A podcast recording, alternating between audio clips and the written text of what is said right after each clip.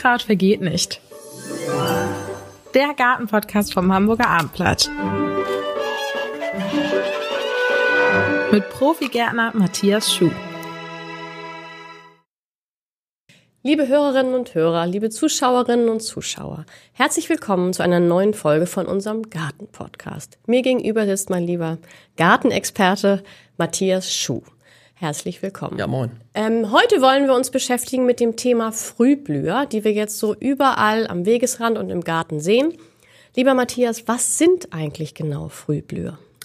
Ja, im Grunde sagt der Name, es sind Pflanzen, die relativ früh blühen. Dazu müssen wir natürlich festlegen, was ist früh, wann fängt das Jahr genau. an oder so. Aber da haben wir uns ja an diesen, ähm, Neujahr ist noch nicht so lange her und die, die am ehesten im neuen Jahr blühen, die bezeichnet man als Frühblüher.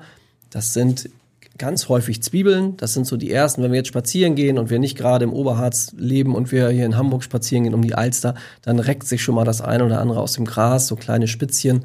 Äh, das sind dann meistens die Schneeglöckchen, die heißen eben auch so, weil die manchmal aus dem Schnee rauskocken und auch weiß blühen. Und das sind so die ersten und dann fängt es allmählich an, dass die Natur wieder erwacht.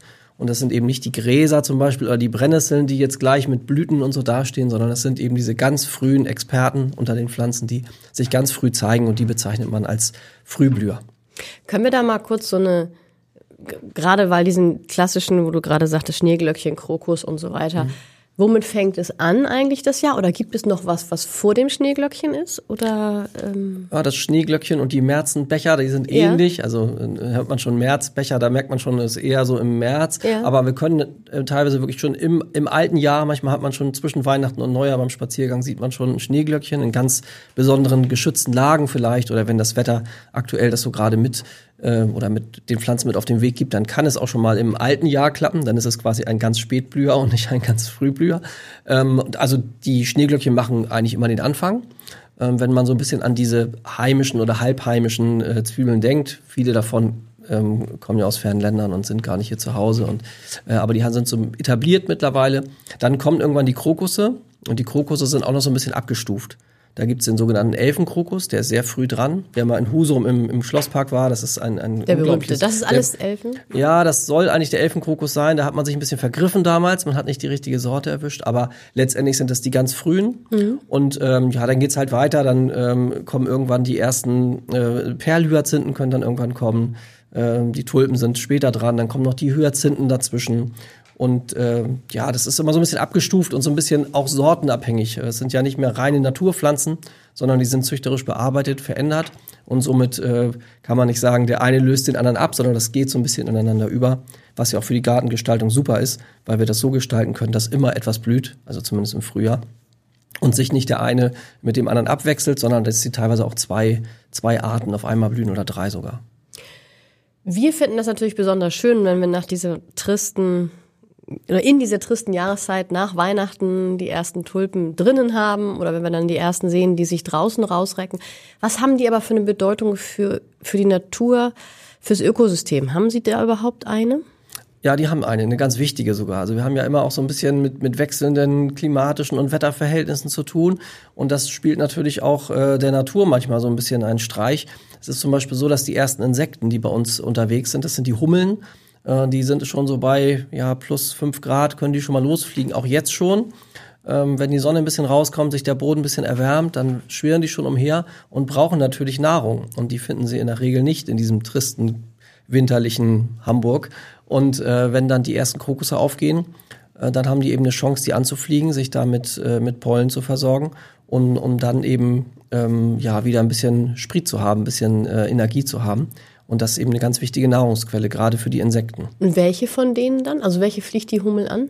Doch nicht das Schneeglöckchen, oder? Ähm, das kann auch schon passieren, ah, das sieht man auch okay. schon mal. Hab ich noch nie gesehen. Genau, aber das ist, das Schneeglöckchen ist sehr früh dran, meistens ja. vor den Insekten, aber das ist eben durch die klimatische Veränderung, kann es sein, dass die beide dann voneinander abhängig sind. Ja. Und äh, der eine möchte diese Nahrung aufnehmen, also diese Energie aufnehmen, und der andere äh, möchte ja auch bestäubt werden. Also im besten Fall vermehren die sich ja auch, also werden bestäubt, bilden Saatkörner aus und können sich dann vermehren.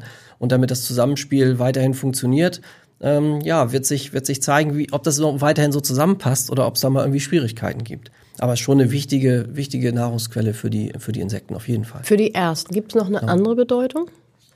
Ja, es wird viele werden das verfluchen, dass die Rehe das manchmal abfressen. Also es ist natürlich auch Nahrung für andere Tiere. Ob wir das jetzt toll finden, wenn die Schneeglöckchen ja. rauskommen oder die Krokusse oder was auch immer. Oder und Tulpen, die Köpfe ihnen abgebissen Und die Köpfe werden. abgefressen werden. Aber man muss ja immer sehen, dass es äh, fressen und gefressen werden. Und, und somit äh, sind auch äh, andere Tiere davon abhängig, dass eben im Frühjahr was wächst in den Gärten. Und das ist eben noch nicht, wie gesagt, der Löwenzahn oder die Brennnessel oder sonst was, sondern das sind eben diese Frühblüher, die schon ganz früh im Jahr eben sich rausrecken und ähm, ja auch eben ihre, ihre Arbeit machen wollen. Das sind ja oft äh, Pflanzen, die ursprünglich auf ganz schwierigen Verhältnissen oder in ganz schwierigen Verhältnissen wachsen. Also im Hochgebirge oder auf in Steppen, äh, wo es nur einen kurzen Sommer gibt. Und die müssen halt in kürzester Zeit alles irgendwie ja, auf die Beine stellen. Das heißt, sie müssen eine Blüte machen, um bestäubt zu werden, um Früchte auszubilden. Sie müssen Blätter machen, die Photosynthese betreiben, also Sonnenlicht bekommen. Und dann verabschieden sich diese Pflanzen ja schon relativ früh wieder, bevor es richtig Sommer wird, sind die ja eigentlich schon wieder verschwunden. Also das sind Überlebenskünstler, die mit ganz speziellen Bedingungen zurechtkommen. Ich habe auch mal irgendwo gelesen, dass es daran liegt, dass noch nicht das Laub da ist.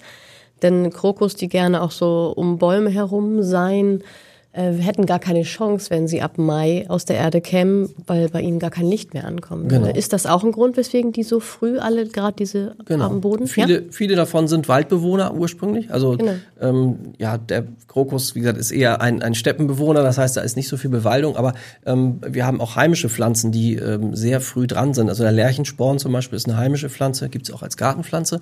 Das ist keine klassische Zwiebel, aber so eine Wurzelverdickung, so eine Knolle. Und die müssen halt mit ihrem ganzen Geschäft durch sein, bevor die großen Laubbäume eben ihre, genau. ihr Blätterdach aufspannen, denn dann ist mit Photosynthese nichts mehr möglich. Und äh, die müssen also alles schaffen, bevor die Bäume austreiben. Und wenn wir wieder an die Klimaveränderung denken, die Bäume treiben immer früher aus, behalten immer länger ihr Laub.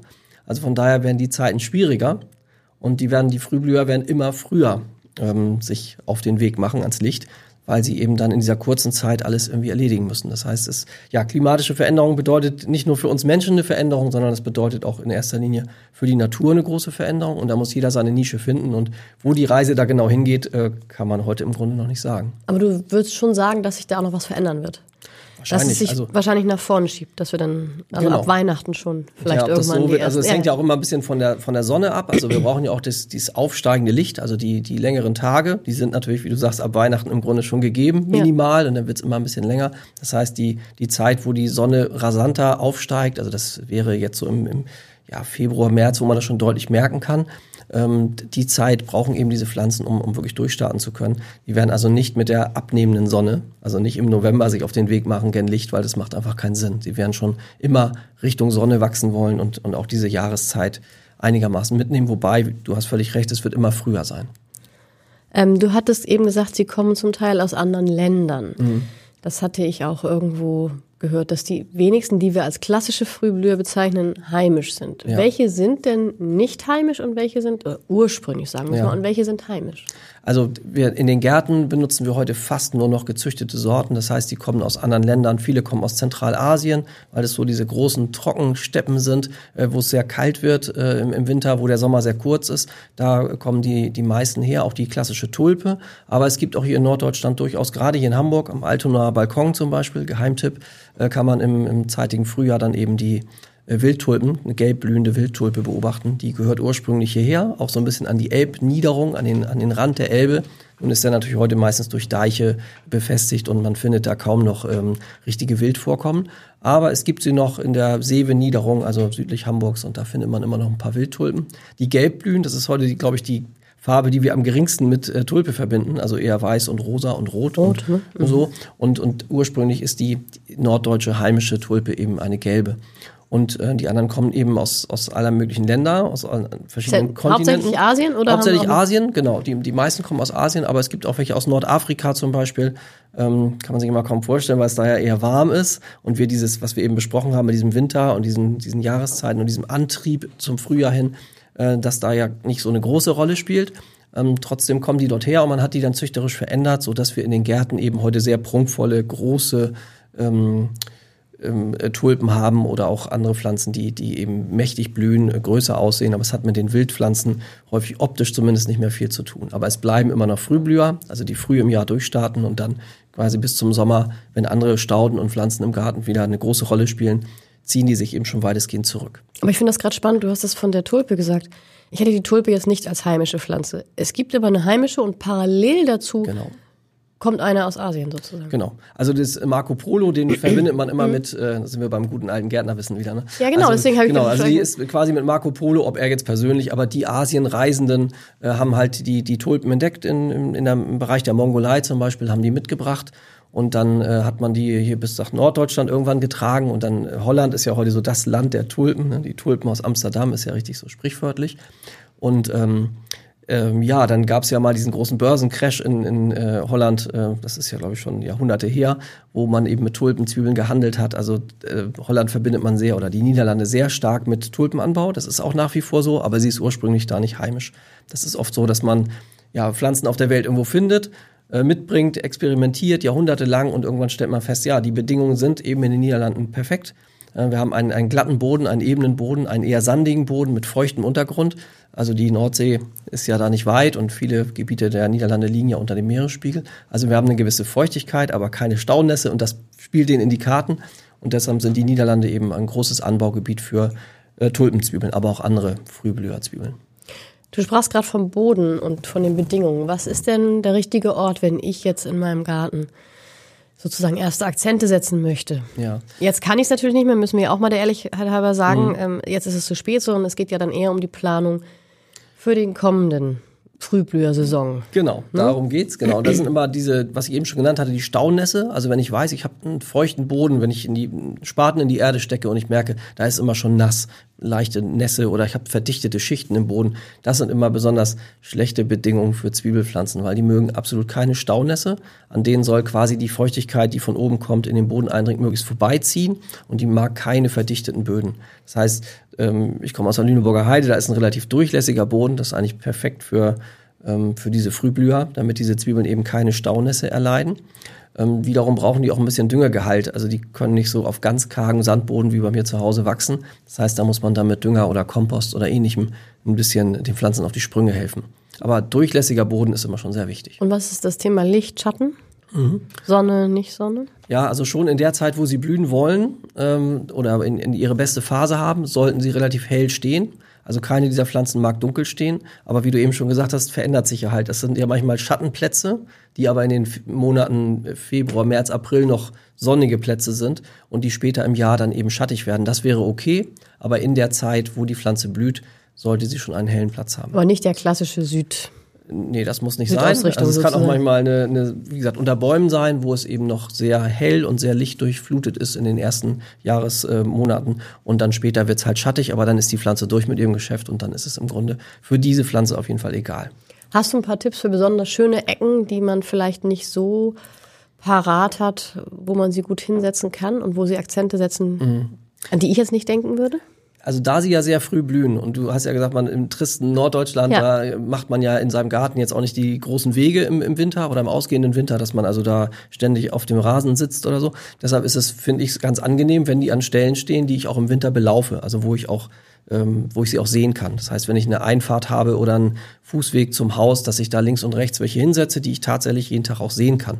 Also wir, Absolut, jetzt ja. wird's ja wieder heller, aber wir haben ja die Zeit erlebt vor Weihnachten, wo wir quasi im Dunkeln aus dem Haus gehen und im Dunkeln zurück.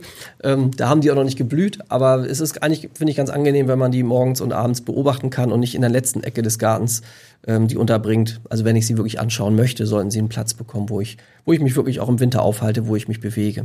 Den Insekten wiederum wäre es egal, denn äh, die mögen das natürlich auch in Ruhe gelassen zu werden. Das heißt, so eine Krokusecke irgendwo auf der letzten Rasenfläche im Garten wäre auch absolut okay. Rasen, weil du gerade Rasen Ja. sagst, macht durchaus auch Sinn. Äh, macht Sinn, finde ich. Also viele machen das, weil sich das so schön arbeiten lässt. Also man kann die Blumenzwiebeln so schön in den Rasen stecken. Ne? Man macht den Rasen ein bisschen auf und stopft die da rein, setzt sie rein und äh, macht wieder zu. Ähm, aber da sind wir schon fast beim nächsten Thema. Es ist so, dass die natürlich auch abwelken müssen. Also jede dieser Frühblüherpflanzen blüht, hat dann nach danach meistens Laub oder parallel zur Blüte Laub, um Photosynthese zu betreiben. Und dieses Laub vergeht natürlich irgendwann. Das heißt, es wird gelb. Und erst wenn es gelb geworden ist, darf ich im Grunde ähm, diese Blätter abnehmen oder abmähen. Und viele haben das dann im Rasen und haben das Gefühl, wenn es irgendwie März wird, ich muss schon mal mähen. Sieht nicht mehr so schön aus. Genau, sieht nicht mehr so schön aus und mähen dann die Krokusse und die Tulpen vielleicht weg. Also wer, ähm, ich sag mal, etwas unordentlicher in seinem Garten ist und nicht Wert darauf legt, dass der Rasen ständig gemäht ist, da ist der Rasen ein guter Platz. Aber wer irgendwie im Mähwahn ist und ständig mäht, der mäht natürlich dann diese noch blühenden Krokusse oder Tulpen ab, beziehungsweise das grüne Laub und das wäre ärgerlich. Wenn wir schon, wenn du das schon angesprochen hast, ähm, das Thema, wie gehe ich mit denen um, wenn sie verblüht sind. Mhm. Ähm, das geht ja jedem so, man hat diese schöne Tulpe, die knickt dann irgendwann runter, dann hat man noch recht lange erstmal noch grüne Blätter und dann werden sie nachher mhm. nicht mehr so ansehnlich.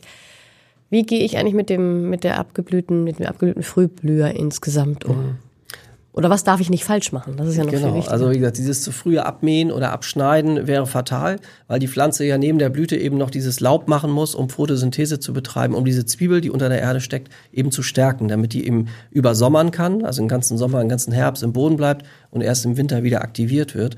Und ähm, ja, um, um der Pflanze diese Möglichkeit auch zu geben, dieser Photosynthese, äh, sollte das Laub wirklich ja, verwelken können, ohne dass wir es vorher abschneiden. Und es gibt so einen, so einen Trick oder so ein, so ein Merkmal, man, man kann diesen, diesen Blütentrieb anf oder diesen vergangenen Trieb, diesen welken Trieb anfassen. Und wenn der sich mit, durch so ein leichtes Rucken von der Zwiebel löst, also wenn ich den so rausziehen kann, dann ist die Zwiebel quasi fertig, dann ist die wieder geschützt für, für ein Dreivierteljahr und dann kann ich diesen Trieb einfach so oben abzupfen. Und auch die das, Blätter dann? Und auch die Blätter. Also die Blätter, Blätter, und Blüten sind ja oft, gehen ja oft einher, bei der Tulpe sowieso, da ja. ist es ja ein Trieb, wo Blätter und Blüte gleichzeitig dran sind. Und beim Krokus ist es ein bisschen anders, da haben wir also den reinen Blütentrieb, der aus der Erde kommt und so, ja, fisselige, feine äh, Blättchen noch daneben, so ganz, ganz dünne.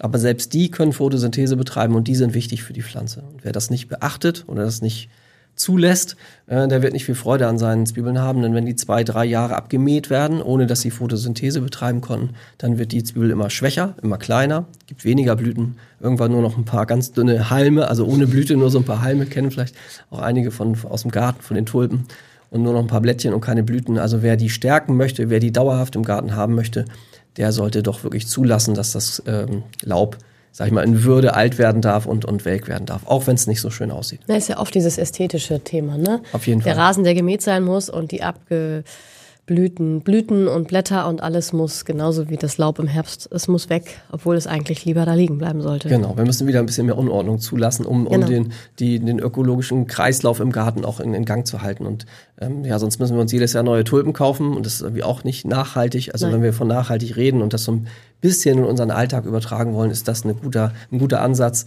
äh, bei den Zwiebelpflanzen anzufangen und dort das welk werden zu lassen, die Pflanzen stärken zu lassen, damit die im Frühjahr uns wieder, also im nächsten Frühjahr dann wieder Freude machen können. Ich habe übrigens gerade gedacht, weil ja einige jetzt schon ihre Köpfe rausstecken, ähm, wenn jetzt nochmal plötzlich eine totale Kälteperiode kommt, wie, wie sehr sind die eigentlich geschützt? Ich habe im Affekt schon gedacht, mache ich da jetzt noch ein bisschen Laub drüber mhm, oder irgendwie ja. schütze ich sie, aber die müssen das ja eigentlich selber wissen, was sie da tun. Die kommen ganz gut klar. Machen die das? Also auch wenn jetzt nochmal plötzlich minus sieben Grad wäre? Ja, so? bei Tulpen, also die sind ja relativ spät dran. Die Tulpen ja blühen ja bis in den Juni hinein, einige Sorten relativ äh, spät. Da ist die Wahrscheinlichkeit des Frostes nicht groß, aber so diese ganz, ganz frühen, also das Schneeglöckchen kennen wir teilweise ja in diesem Jahr äh, weiß nicht, ob es noch kommt, aber dass wir eine Schneedecke haben und aus der Schneedecke, aus dem schmilzenden Schnee sich eine Blüte rausreckt, das macht denen überhaupt nichts. Also die können Frosttemperaturen vertragen, sind halt auf diese Bedingungen abgestimmt und können das, können das gut ab. Also wenn eine Tulpe wirklich Mitte Mai nochmal reell Frost kriegt, das ist auch eher ungewöhnlich, dann hat die schon Schwierigkeiten, lässt den Kopf hängen, aber stirbt auch nicht komplett ab. Also ist dann so ein bisschen geschwächt wenn es ganz blöd läuft, sage ich mal, es Frost gibt und kalten, nassen Regen und wieder Frost, dann ist sie irgendwann mal hin. Aber eigentlich können die das relativ gut vertragen, sind ja, wie gesagt, abgestimmt auf diese Bedingungen. Also da muss man nichts schützen oder nichts drüber stülpen. Im Gegenteil, wenn man anfängt dann, wenn man sieht, die Tulpe will aufgehen und es gibt starken Frost und jemand meint, er muss dann einen Eimer drüber stülpen oder irgendwas, äh, dann, dann ist es wieder Lichtmangel und dann vergisst man den Eimer wieder abzunehmen. Dann, also da ist der Anfang vom Ende meistens, wenn man da anfängt, irgendwie rumzuhüsern und irgendwas machen zu wollen. Also die Natur Einfach ihr hat's, hat's im Griff. Sie laufen lassen. Anders ist es bei den drinnen Pflanzen. Also wenn wir einen Strauß Tulpen gekauft haben beim Floristen, die sind ja äh, unter anderen Bedingungen aufgewachsen, sage ich mal, so oft in Gewächshäusern oder unter Folientunneln und äh, kennen diesen klassischen Frost nicht und sind dann eigentlich für die Temperaturen, die wir jetzt im Februar oder März haben, sind die ja im Grunde schon viel zu weit. Also wir können ja im Grunde schon zu, zu Weihnachten Tulpen kaufen oder kurz danach. Und dieser Strauß darf natürlich nicht draußen bleiben oder darf auch nicht bei Frost großartig transportiert werden. Mhm. Genau, der würde Frost erleiden, aber diese Pflanzen sind ja auch nicht natürlich aufgewachsen, sondern mit Hilfsmitteln der Gärtner ähm, vorgetrieben worden. Vorgetrieben. Schönes ja. Stichwort. Ähm, das Thema Vermehrung. Ja. Also ich habe noch nicht verstanden, wie ich selber in meinem Garten dafür sorgen kann, dass es mehr Tulpen oder ja, vor allem bei den Tulpen. Mehr Tulpen mhm. werden. Ich finde, die Schneeglöckchen, die machen so ihr Ding so ein bisschen. Ja. Die Krokusse hin und wieder auch. Erst recht die, die so im Rasen da vor sich ja. hin sind. Aber die Zwiebeln, die ich jetzt bewusst im Herbst setze, da sehe ich jetzt nicht, dass es über die Jahre mehr mhm. geworden sind. Gibt es irgendetwas, was ich tun kann? Also erstmal hast du das sehr gut beobachtet, weil diese kleinen Zwiebeln, also die von den Schneeglöckchen, von den Krokussen sind ja wirklich klein, die werden oft auch von Wühlmäusen oder Mäusen durch die Gegend getragen, unter, unterirdisch. Ach, das heißt, die vermehren sich gar nicht selber? die vermehren sich auch ein bisschen. Also jede Zwiebel, wenn es ihr gut geht, komme ich gleich zu. Ja, also okay. jetzt können die, können die theoretisch von Wühlmäusen durch die Gegend getragen werden. Also die fressen auch mal welche an, aber die tragen die im Erdreich quasi durch, durch ein, also tragen die weiter und dadurch werden die, können die vermehrt werden. Im besten Falle kann ja auch jede Zwiebelpflanze eine, eine Frucht ausbilden, also wird bestäubt von den Insekten, macht dann so kleine Saatkapseln, aus denen dann irgendwann die Saatkörner rausfallen. Und wenn die gute Bedingungen finden, aber es ist nicht sehr wahrscheinlich, aber wenn die gute Bedingungen finden, können die auch in so einem moosigen Rasen mal äh, weiter wachsen, also sich auch vermehren. Aber du hast recht, bei den Tulpen sieht man das selten, eher umgekehrt. Man pflanzt welche ein, es werden ersten weniger. Frühjahr super ja. und dann äh, im nächsten ist es schon schwächer, dann sind nur noch die halbe Anzahl der Blüten und irgendwann habe ich nur noch Laub und dann ist es weg.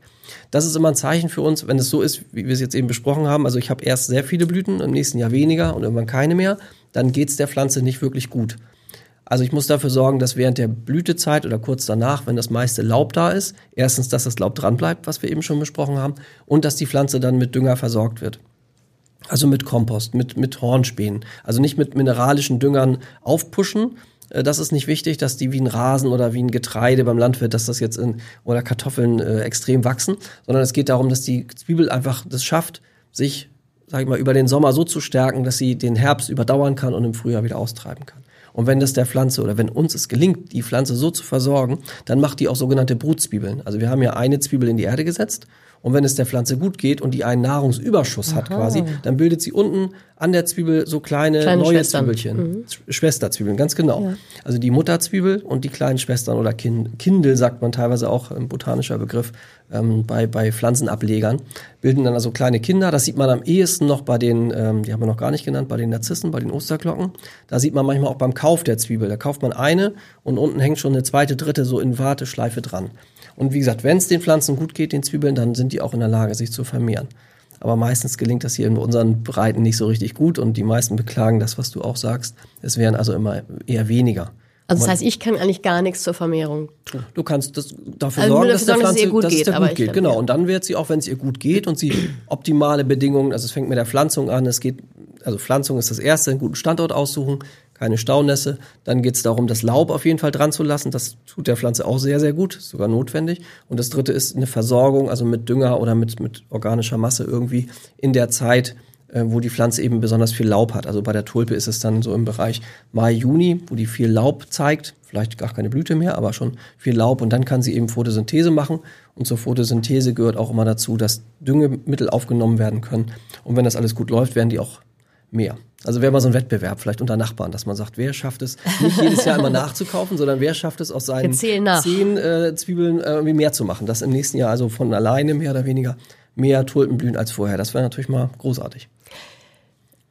Wir reden jetzt die ganze Zeit nämlich über Zwiebelpflanzen, aber Frühblüher sind ja nicht nur Zwiebelpflanzen. Mhm. Es gibt ja auch erste Stauden und es gibt Klär mich auf. Was ja. sind noch Frühblüher? Also die meisten, von denen wir so reden, wenn wir sagen, wenn wir auch in, in, ins Gartencenter gehen und jetzt gerade vielleicht auch in Töpfen was kaufen wollen und gucken nach dem großen, nach der großen Überschrift im Gartencenter Frühblüher, dann sind natürlich zu 90 Prozent sind es diese genannten äh, Zwiebelpflanzen. Aber es sind zum Beispiel auch Ranunkel, ähm, ist eine relativ frühe Pflanze, die aber auch in den Gärtnereien vorgezogen wird. Oder die Primel. Also alle Primeln steckt auch schon im Namen, wenn man sich mit Latein ein bisschen beschäftigt. Primus, Primula, die erste. Also bevor es die Zwiebelpflanzen bei uns gab, war die Primel, also die erste, Primula die erste. Und ähm, ja, das sind auch so klassische Frühblüher, die keine ähm, klassischen Knollen oder Zwiebeln haben, sondern ganz normal staudig daherkommen, also eine Wurzelmasse haben. Ähm, das Laub bleibt relativ lange im, im Jahr dran, zieht sich dann irgendwann zurück.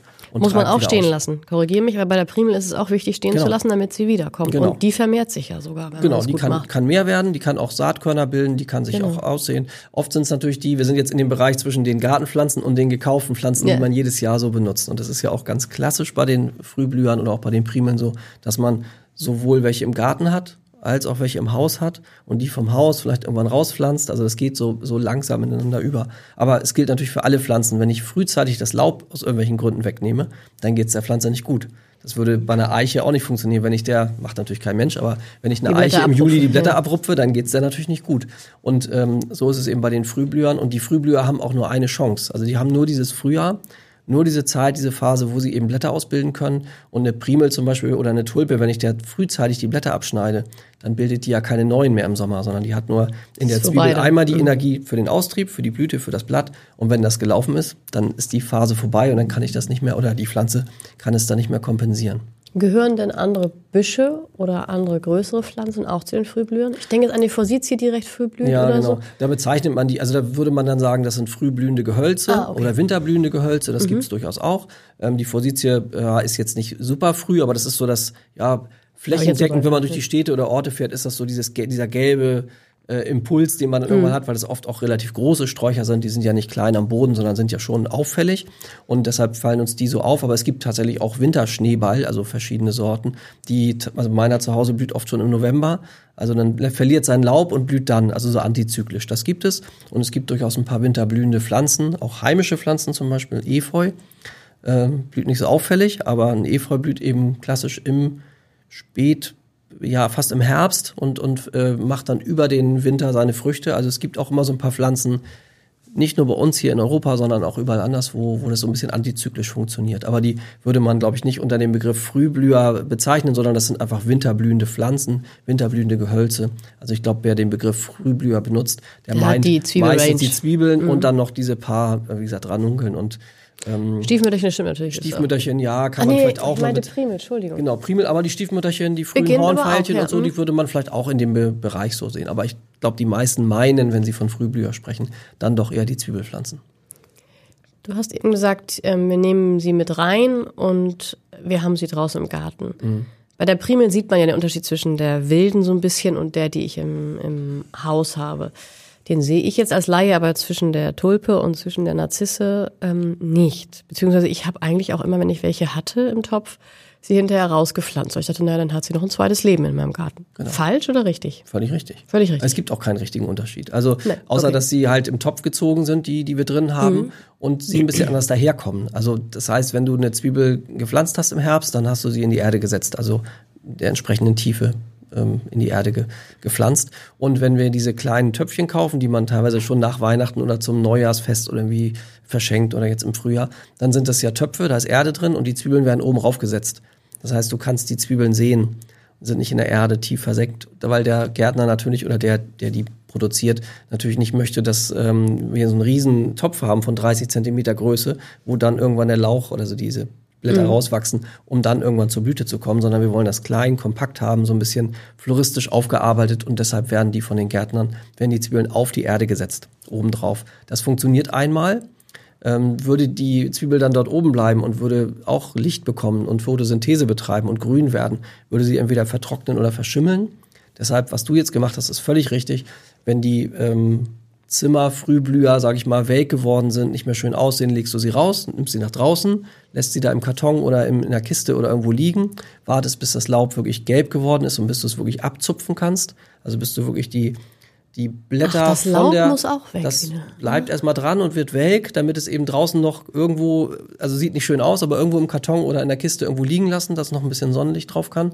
Dann macht die Pflanze, obwohl sie gar nicht mehr bei dir auf dem Tisch steht, macht draußen noch ein bisschen Photosynthese dann trennt sich irgendwann das Laub von der Zwiebel, dann können wir es abzupfen. Und dann kannst du irgendwann im Frühjahr oder Anfang im Sommer ist es dann ja schon fast, kannst du die Zwiebeln dann in die Erde setzen. Und ganz wichtig eben dann mit der entsprechenden Tiefe, nicht oben aufsetzen, so wie der Gärtner oder der Florist das vorher gemacht haben für den Verkauf, sondern wirklich dann richtig in die Erde setzen. Und wenn ich jetzt die Pflanze habe und sie ist verblüht und ich finde sie nicht mehr schön und ich ja. kann sie nicht lagern, kann ich sie dann auch schon mit Pflanze in die Erde bringen? Das könntest du machen, aber du musst trotzdem das Laub dran lassen. Das ja, genau. Also, aber, aber das, trotzdem genau, kann man rein, machen. Dann guckt oben so ein bisschen trockene Strunken raus. Das sieht auch wirklich, also zugegebenermaßen nicht schön aus. Aber das wäre für aber die Pflanze, das ist für die Pflanze das Beste, ganz genau. Also man, ja, man kann aus dieser Einmalpflanze, sage ich mal, die man ein paar Wochen stehen hat und die wachsen dann ja auch viel zu schnell bei uns. Also Ähm, ja. Ich kenne das von den äh, Hyazinthen zum Beispiel, die fallen nachts auch manchmal um bei uns. Ja. Also dann hört man dieses Geräusch, Rums. weil die wachsen nachts dann auch so schnell, gerade in der Dunkelheit, dann wollen die ans Licht wachsen und durch die Wärme äh, strecken die sich halt und dann fällt plötzlich so ein Topf nachts vom Stubentisch und keiner weiß, wer es gewesen ist. Also das passiert einfach dann, weil die Übergewicht bekommen haben und rauswachsen. Ähm, ja, aber die haben eben noch ein zweites Leben verdient. Und ja, das kann man eben genauso machen, wie du das gesagt hast. Also welk werden lassen, wie ich das gesagt habe, in der Kiste oder wie du sagst, direkt einpflanzen. Wichtig ist, dass das Laub dran bleibt. Also nicht mit der Schere mal eben abschneiden, weil es nicht schön ist, sondern dran lassen. Es braucht die Pflanze zum Leben. Das kann ich mit allen Frühblühern machen, oder? Das kann ich doch mit der Hyazinthe machen, mit der Tulpe machen, mit der Narzisse, die typisch ist. Genau. Kann mit der Primel machen. Ja, mit der Primel ist es eben so, da, da löst sich dann natürlich nicht das Blatt von der Zwiebel, weil es keine gibt, nee, aber rauspflanzen geht auf jeden Fall. Ja, wenn Und die mehr, Primel ja. wird natürlich so eingepflanzt, wie sie, wie du sie gekauft hast, also so, dass das Grüne noch ja. rausguckt. Und das Besondere bei den Zwiebeln ist eben, dass man ähm, ja im Gegensatz zu dem, was man auf dem Stubentisch stehen hat, eben dann bei der Pflanzung eben diese reelle ähm, Tiefe einhalten muss, die so ein bisschen unterschiedlich ist. Äh, Krokusse nicht so tief in die Erde, äh, Tulpen und äh, Hyazinthen weiter in die Erde. Zum Abschluss nochmal die Frage, gibt es welche, wo du sagst, die findest du komplett unsinnig unter den Frühblühern? Die sind vielleicht sogar schädlich, giftig. Verzichte drauf, pflanze sie nicht in deinen Garten? Nein. Gibt's nichts? Würde ich nicht sagen. Also es gibt welche, gerade die hochgezüchteten äh, Hyazinthen, die teilweise gefüllte Blüten haben, die sind für die Insektenwelt unbrauchbar, das kann man schon okay. sagen. Also Hyazinthen sind schon. Ja, nicht alle, das kann man jetzt nicht verallgemeinern. Die Perlhyazinthe ist ja so eine halbwilde, ähm, die ist eigentlich ganz gut. Und die gezüchteten Sorten, das gilt natürlich auch, das ist jetzt etwas ab von den Frühblühern, das gilt auch für Rosen, wenn die extrem vielblättrig sind, also die Blütenblätter, äh, ganz viele Blütenblätter haben, haben die meistens keine, kein Pollen und kein Nektar mehr. Und äh, so hochgezüchtete Sorten sind zwar schön, sind unheimlich auffällig, springen wirklich ins Auge, sind aber für die Insektenwelt nicht besonders tauglich. Also da würde ich schon ein bisschen unterscheiden, aber das heißt nicht, dass jetzt jede Hyazinthe schlecht ist, sondern genau. es gibt gefüllte Formen und da ist es oft so abgedreht, sage ich mal, so weitergezüchtet, dass es ja eigentlich nur noch gewaltig groß ist, aber nicht besonders sinnvoll. Und äh, ja, diese, diese wilden, sehr frühen, sage ich mal, dieser, dieser Elfenkrokus, ähm, die Schneeglöckchen, der, der Winterling, den wir noch gar nicht genannt haben, auch so ein gelber Frühblüher. Das sind tolle Pflanzen, die wirklich den ersten Insekten, die unterwegs sind, Nahrung bieten. Und eigentlich sagt man immer, die, die Weide, diese Weidenkätzchen sind die erste Nahrung für die Bienen, aber im Grunde äh, sind es die Frühblüher, die natürlich nicht so reichlich vertreten sind und natürlich nicht alle Insekten bei uns ernähren können. Aber äh, ist zumindest ein Ansatz und ein Anfang. Und deshalb finde ich die besonders wertvoll, ökologisch wertvoll und die anderen sind natürlich schön. Also Tulpen, so ein Feld von Tulpen, also kann sich, glaube ich, keiner diesem Reiz entziehen. Das ist einfach schön. Zumal es irgendwie der erste Farbtupfer ist, den wir so im genau. tristen Start ins Jahr irgendwie. Richtig, genau. Also von daher haben die Frühblüher ihre Berechtigung und nicht umsonst haben die Menschen die aus fernen Ländern hier nach Europa, hier nach Hamburg geholt, weil das eben einfach fürs Gemüt schön ist, wenn man Farbe im Garten hat und wenn man auf die nur heimischen Pflanzen warten würde, ähm, dann hat man also bis Mai, Juni nicht besonders viel. Natürlich gibt's auch was Blühendes, aber nicht so auffällig. Und gerade bei den Gartenpflanzen nicht umsonst sind die Frühblüher so beliebt und sind eben ja fast überall jetzt zu Hause und bekannt und beliebt und ja, gehören einfach dazu. Eigentlich wieder mal ein tolles Schlusswort. Es sei denn, ich habe irgendeine wichtige Frage vergessen. Bestimmt nicht. Und dann haben wir noch ein paar Folgen wahrscheinlich Zeit, um immer noch mal ähnliche Themen aufzugreifen. Genau, spätestens im Herbst machen wir das dann, wie wir mit den Zwiebeln der Frühblüher umgehen. Ganz genau. Das wäre doch was. Vielen lieben Dank, Matthias. Bis zum nächsten Mal. Weitere Podcasts vom Hamburger Abendblatt finden Sie auf abendblatt.de slash podcast.